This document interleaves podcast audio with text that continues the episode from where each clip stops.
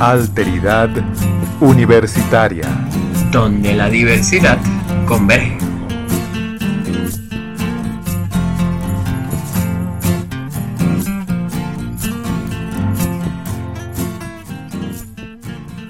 Bienvenidos al episodio número 39 de Alteridad Universitaria, donde la diversidad converge.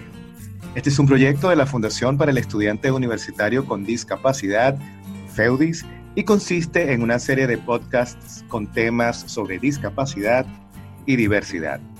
Hoy es 18 de octubre de 2019. Les habla Miguel Mendoza y me acompaña como siempre Alejandro Blanco. Y como siempre, por supuesto, es un placer estar con ustedes, contigo Miguel y con todos los que nos escuchan. Y para el día de hoy tenemos preparado, vamos a presentarles la quinta entrega de lo que es y de lo que ha sido esta serie de episodios que hemos tenido la oportunidad de presentarles y de conversar juntos, Miguel y yo, acerca de los derechos humanos. El día de hoy, como es costumbre en estas series que hemos hecho a lo largo de este año en Alteridad Universitaria, este último episodio de la serie será entonces para realizar un resumen de todo lo que fue eh, cada uno de esos episodios que compone o que compuso esta serie sobre los derechos humanos. Estaremos haciendo un recuento brevemente de cada uno de los episodios y luego, bueno, conversando y dando nuestras impresiones sobre los mismos. A ver, entonces, comenzamos este recorrido con esta serie de episodios, eh, Miguel y todos los que nos escuchan, hablando no directamente de los derechos humanos, sino de un concepto que está a la base, podríamos decir, de los derechos humanos. Y comenzamos hablando, para introducir todo este tema, sobre el concepto de dignidad, la dignidad humana. Y en este episodio fue el, número 35 de Alteridad Universitaria, el primero de esta serie. Y acá hablamos acerca de qué entendemos por dignidad humana, que aquí tomamos como autor central los planteamientos de Immanuel Kant, ese filósofo alemán.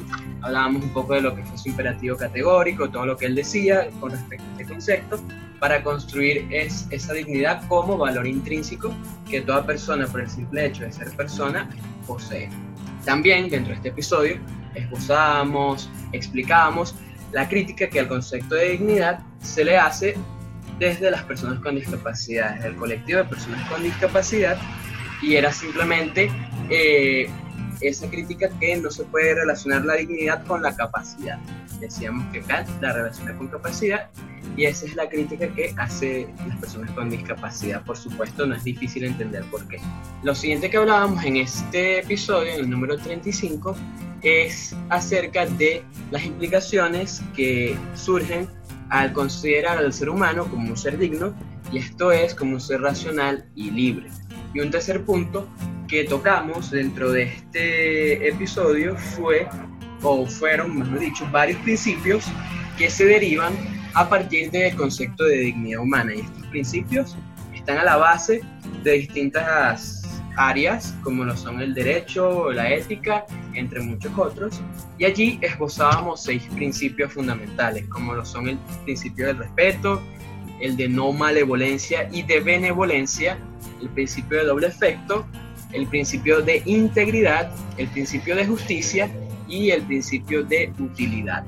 Como les decía, nosotros empezamos con este primer episodio un poco para introducir esa justificación de por qué hablar de derechos humanos y de dónde surge todo esto de los derechos humanos, que como decíamos es desde la dignidad, porque al final del día es lo que nos iguala, lo que nos permite tener ese suelo en común para hablar de los seres humanos y para hablar de que a todos se les debe el mismo respeto porque todos somos igual de dignos. Todos debemos tener los mismos derechos porque todos somos igual de dignos. Y un poco esto es lo que se trató de exponer en este episodio. Y básicamente esto fue lo que estuvimos conversando Miguel y yo en este episodio 35.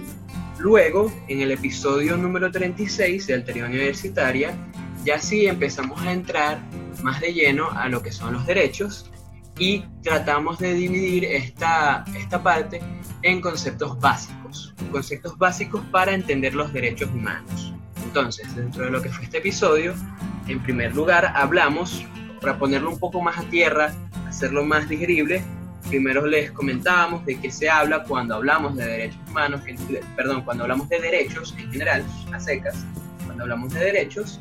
Luego les comentábamos o les hablamos sobre qué son los derechos entendidos como expectativas generalizables, es decir, algo que se debe procurar y promover para todos los seres humanos. Otro punto que estuvimos hablando fue justamente más relacionado hacia lo que es la discapacidad de los grupos minoritarios, eh, los derechos como exigencia de los sujetos más vulnerables, es decir, como comentábamos en ese episodio, los derechos surgen por una necesidad que una persona o grupo de personas han señalado, han visto, y por supuesto los grupos minoritarios no son excepción, lo cual no quiere decir que estos sean unos derechos específicos, muy especiales, diferentes, al final del día son los mismos derechos para todos, pero hay ciertos matices que hay que tomar en cuenta cuando se habla de sujetos más vulnerables o grupos minoritarios. Otro punto que estuvimos conversando fue el de la titularidad de los derechos, que titularidad de los derechos lo entendíamos como ese derecho a tener derechos, que nos, que nos da, cuáles son esas cualidades que tenemos para ser poseedores y tener un derecho, Luego, hacia, hacia el final de este episodio, hacíamos una diferenciación entre algunos tipos de derechos. Y allí hablábamos de derechos humanos y derechos no humanos. Explicábamos la diferencia entre estos dos tipos de derechos, así como también entre los derechos humanos y derechos ciudadanos. Y luego cerramos este episodio eh, comentando y conversando con ustedes acerca de qué entendemos por derechos individuales y derechos colectivos hicimos este recuento y esta diferenciación entre esta clasificación, podríamos llamar mejor, entre los distintos tipos de derechos. Básicamente esto fue lo que estuvimos abordando en ese episodio número 36, en esta primera parte de conceptos básicos. A ver, Miguel, ¿y qué fue lo que hablamos en el episodio 37? A ver, sí, Alejandro, en el 37 eh, y 38, a ver, en el episodio 37 eh, le dimos continuidad al episodio número 36 porque continuamos hablando de eh, nociones básicas. Y en el 38 tuvimos una invitada especial, que en este caso fue Barosca Bravo. Y allí hablamos un poquito de cómo aplican estos derechos humanos en la realidad, pues.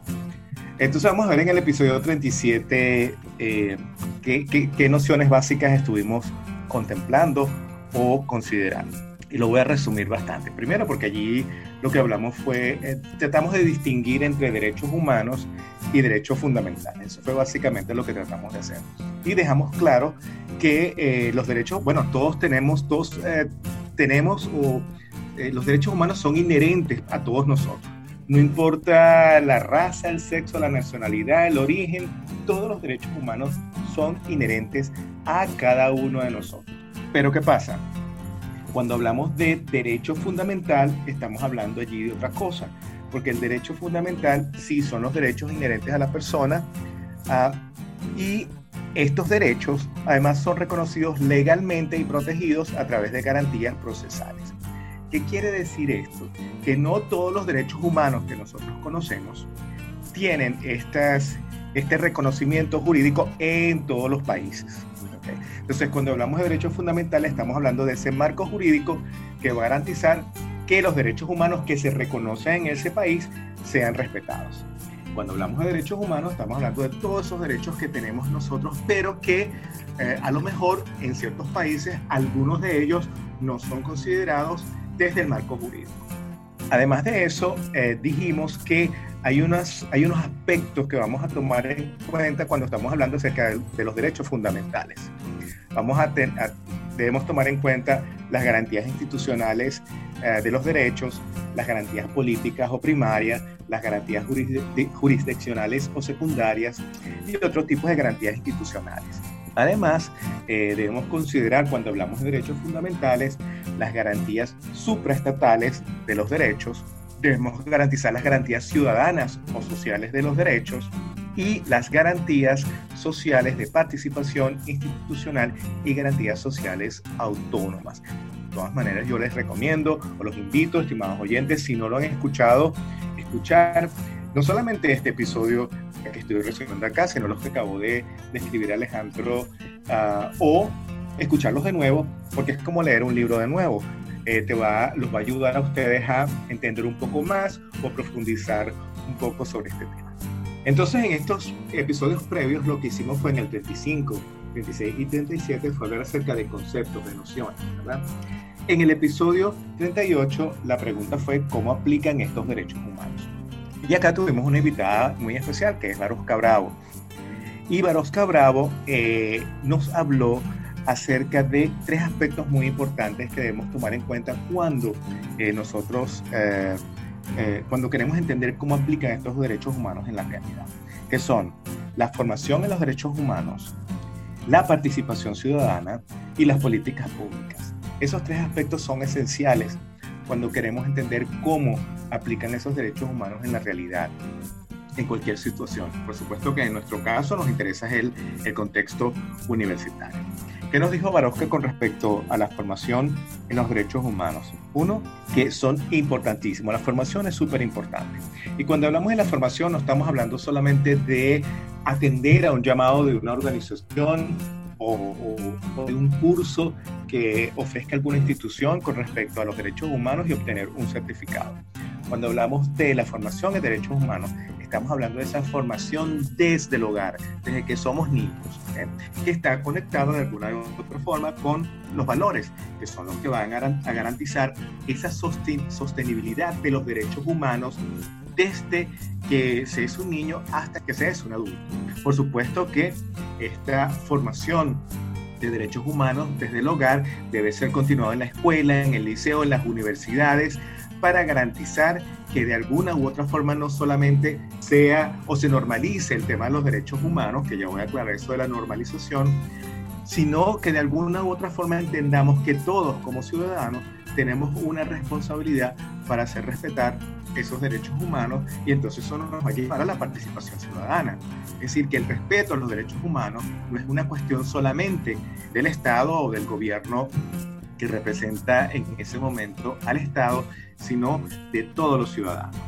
Fíjense que en cuanto a la participación ciudadana, nosotros pudiésemos decir que es justamente el ciudadano el que va a garantizar no solamente que el Estado cree esas políticas según las necesidades o los problemas que tiene el ciudadano en un momento determinado, sino que éstas se actualicen cuando sea necesario.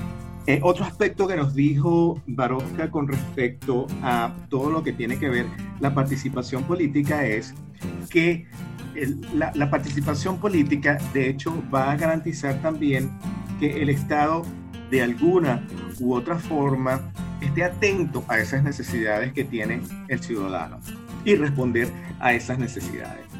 En cuanto a las políticas públicas, ella lo que nos dijo fue algo muy interesante y es que es la forma de dar soluciones a problemas reales. Y como ya lo dije hace algunos minutos, el que es responsable de las políticas públicas es, el Estado, en este caso representado por el gobierno. Pero, en el, y por supuesto, el Estado tiene que crear los canales eh, de comunicación a donde se dirige al ciudadano para garantizar que esas eh, políticas públicas se apliquen y que se apliquen, por supuesto, se crean, se planifiquen, se gerencien, por supuesto, de todas esas instituciones que pueden representar el gobierno, los ministerios, entre otros, por ejemplo. Y otro aspecto importante nos dijo um, con respecto a los derechos humanos. Creo que es uno muy importante y es que los derechos humanos se adhieren a todos los temas y está muy conectado con lo que es el concepto de política, pero no el concepto de política desde los partidos políticos, sino desde una visión aristotélica. Es decir, todos hacemos política porque convivimos en comunidad. Entonces, no me queda sino invitarlos a que escuchen este episodio, eh, muy interesante porque allí podemos entender cómo nosotros podemos aplicar los derechos humanos en un contexto determinado.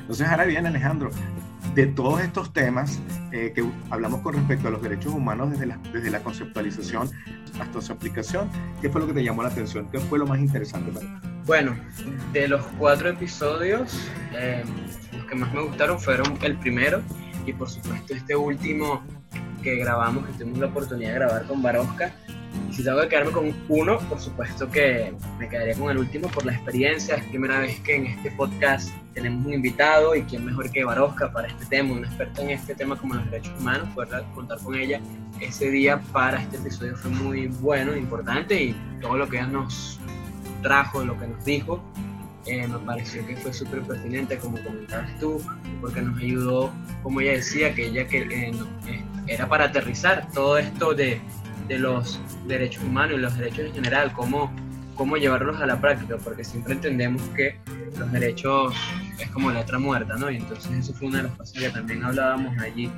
en, durante el episodio, ¿no? Que no es simplemente letra muerta, también es importante, pero es una cuestión de lo de la participación ciudadana que decías tú, comentabas tú y comentaba también Barosca, ¿no? Y por supuesto el concepto, el episodio, perdón, sobre dignidad, porque es un concepto muy importante, como decíamos, está la base, y es una palabra, un concepto que se utiliza, pero muy pocas veces sabemos a qué estamos hablando. Cuando hablamos de dignidad, es una palabra que siempre es muy utilizada en el día a día, pero muy pocas veces las personas se toman el tiempo como para pensar de qué trata y qué estamos diciendo con esto. Entonces me pareció que fue una buena forma de empezar aclarando ese concepto tan importante para que nos diera un panorama más amplio y más claro con el resto de las cosas que hablamos en, en los demás episodios. Entonces me pareció excelente también. ¿Y a ti cuál te pareció, o qué te gustó más? ¿Qué fue lo que más te llamó la atención? Bueno, a mí me gustó el número 38 sin ninguna duda porque tiene que ver con esa aplicación de los derechos humanos. Y yo creo que esto es muy importante porque a veces nosotros pensamos que los derechos humanos no tienen nada que ver conmigo, a menos que me afecten. Que ese es el gran problema a veces de los ciudadanos. Que pensamos, sabemos que existen unas políticas o que existen uh, unos derechos, en este caso, que de alguna u otra forma son inherentes a nosotros, pero este, no le damos importancia. Porque de alguna u otra forma pareciera que no nos afectara. Si no pareciera que los derechos humanos son para los grupos minoritarios nada más. ¿okay? Eso, eso es para ellos, para que ellos protejan uh, sus derechos o hagan respetar sus derechos, pero el, el, tema de los derechos humanos nos compete a todos. Y uh, eso que decía eso que dice Barosca de la o habla Barosca de la participación ciudadana me parece muy importante. Es decir, que nosotros sí tenemos que participar y velar porque esos derechos humanos realmente respondan a esas necesidades o a esas problemáticas de los ciudadanos, no solamente a los grupos minoritarios, sino a cada uno de nosotros y que debe comenzar desde el hogar. Y lamentablemente a veces eso no se hace y tiene que ver con los valores, con esos valores del respeto, de la convivencia, entre otros, que deben comenzar desde el hogar y darle continuidad, como lo dije hace algunos minutos, eh, a través de otras instituciones por las que pasamos cada uno de nosotros. Y, por cierto, que la palabra clave es entonces la normalización de los derechos humanos, que en, en su momento tú aclaraste. Y la normalización tiene que ver eh, con hacerlo cotidiano, con regularizarlo, porque de hecho si chequeamos el concepto de normalizar en la RAE, la palabra, la primera acepción que vamos a encontrar allí es la de regularizar o poner en orden lo que no está. Y entonces es importante eso, poner en orden eh, todo eso que tiene que ver con los derechos humanos, que es una responsabilidad, sí, sin ninguna duda, del Estado garantizar que se respondan a esas necesidades de los ciudadanos, pero que también nosotros tenemos una responsabilidad con respecto a esos derechos humanos, sin ninguna duda. Así es, y, y también decir que, bueno, Barosca fue nuestra primera invitada, pero no va a ser la última sino que esto, esta experiencia se va a repetir, ¿verdad, Miguel? Sí, nosotros esperamos, sí, sí, Alejandro, así es, eh, sin ninguna duda que eso es un nuevo proyecto de alteridad universitaria y nosotros esperamos que para el próximo año ya tener, porque estamos en mes de octubre, eh, ya tener en, invitados a, a nuestros podcasts que contribuyan a enriquecer esos temas que seleccionamos nosotros para nuestros oyentes. Así es, vamos a normalizar entonces el que haya más invitados a, Alteridad Universitaria sin lugar a duda. Y sí, porque, porque nos ayuda a, que sea una conversación no nada más entre dos voces, la tuya y la mía, la tuya y la mía, perdón, sino también tener otra persona que en este caso, bueno, por, lo menos en el caso de Arosca, tiene una formación en el tema de los derechos humanos y esa será la idea, ¿no? Tratar de planificar siempre que una persona eh, que va a dar más luces a el tema que estemos tratando. Seguramente lo vamos a tener. Exacto, aunque, aunque, nuestras dos voces son valiosas e importantes. Así es, totalmente. Pero claro. sin ninguna duda que el traer un invitado, Enrique, como dije hace algunos segundos, enriquece esa, esas conversaciones o temas que traemos para cada uno, para cada uno de ustedes. Así es. Y sí, bueno, nada, es eso. Ya, como decías tú, el año se está por terminar. Tenemos algunos episodios que por, porque van a salir en los próximos meses, que ya los tenemos planificados, y bueno, el año que viene, por supuesto, empezaríamos con todos los hierros, este nuevo formato, esta forma, nueva forma de hacer los episodios de alteridad. Sí, dos episodios, los que nos quedan pendientes, estimados oyentes, son dos episodios. El año se ha ido volando, pero lo hemos disfrutado muchísimo con estos temas que hemos traído en este, y en este formato de, de temas seriados, por decirlo de alguna forma, este, para discutir temas bien específicos con respecto a lo que tiene que ver el mundo de la discapacidad. Así es, y adelantando un poquito, bueno, estaremos hablando en el próximo episodio sobre un evento que estamos realizando, unas jornadas de investigación que estamos eh, llevando a cabo en la fundación y en el último, por supuesto, el próximo en diciembre sería nuestro acostumbrado recuento navideño o recuento de año, de fin de año. Así es, Alejandro. Bueno, yo creo que ya llegó el momento de identificar nuestras redes, Alejandro. Así es, Miguel, sí, ya vamos a ir cerrando. Este episodio es corto porque simplemente es un resumen de lo que fue la serie de derechos humanos y bueno, no podemos dejar de eh, sin despedirnos sin antes, por supuesto, eh, recordarles que nos sigan en todas nuestras redes sociales. Y vamos a empezar entonces por Alteridad Universitaria. ¿No es así, Miguel? Y vamos a comenzar con nuestro correo, el correo de Alteridad Universitaria, que es alteridaduniversitaria.gmail.com. Recuerden que nos pueden escribir por allí, eh, ya sea para sugerirnos algún tema o, algún, o hacer algún comentario con respecto a estos uh, episodios que traemos para ustedes. Nos pueden seguir a través de nuestra cuenta en Twitter, arroba alteridaduni, en nuestra cuenta de Instagram, arroba. Y recuerden que todos nuestros episodios los van a encontrar, al menos los últimos episodios y los de este año especialmente, los van a encontrar en Anchor. ¿okay? Entonces simplemente buscan allí Alteridad Universitaria y nos van a encontrar a través de esa cuenta y por supuesto también nos pueden seguir a través de Facebook como Alteridad Universitaria. Así es, también recuerden que tienen las redes a disposición, las redes de la Fundación para el Estudiante Universitario con Discapacidad. Como decía Miguel al principio, Alteridad es un proyecto de esta fundación que nosotros tenemos la oportunidad de participar y bueno, acá simplemente nos pueden seguir en nuestro Facebook como Feudis Fundación, separado, Feudis Fundación.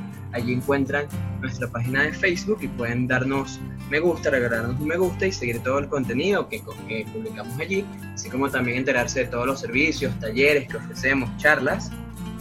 También lo pueden, nos pueden seguir por Instagram como Feudis Piso Fundación. Allí también pueden enterarse de todo el contenido que ofrecemos en esta red social. Luego también nos pueden seguir en Twitter como Feudis Fundación, arroba Feudis Fundación. Y finalmente nos pueden escribir a nuestro correo electrónico para hacernos cualquier pregunta, uh, sugerencias, comentarios, si quieren saber información sobre los servicios, talleres que tenemos por ofrecer, charlas, nos pueden escribir al correo como feudisfundación.gmail.com. Y bueno, yo de mi parte me despido, Miguel, no, no sin antes, como siempre, recordándoles que solo empoderándonos y empoderando al otro se hacen posibles los cambios de paradigmas. Nos escuchamos en un próximo episodio. Hasta un próximo episodio. Chao.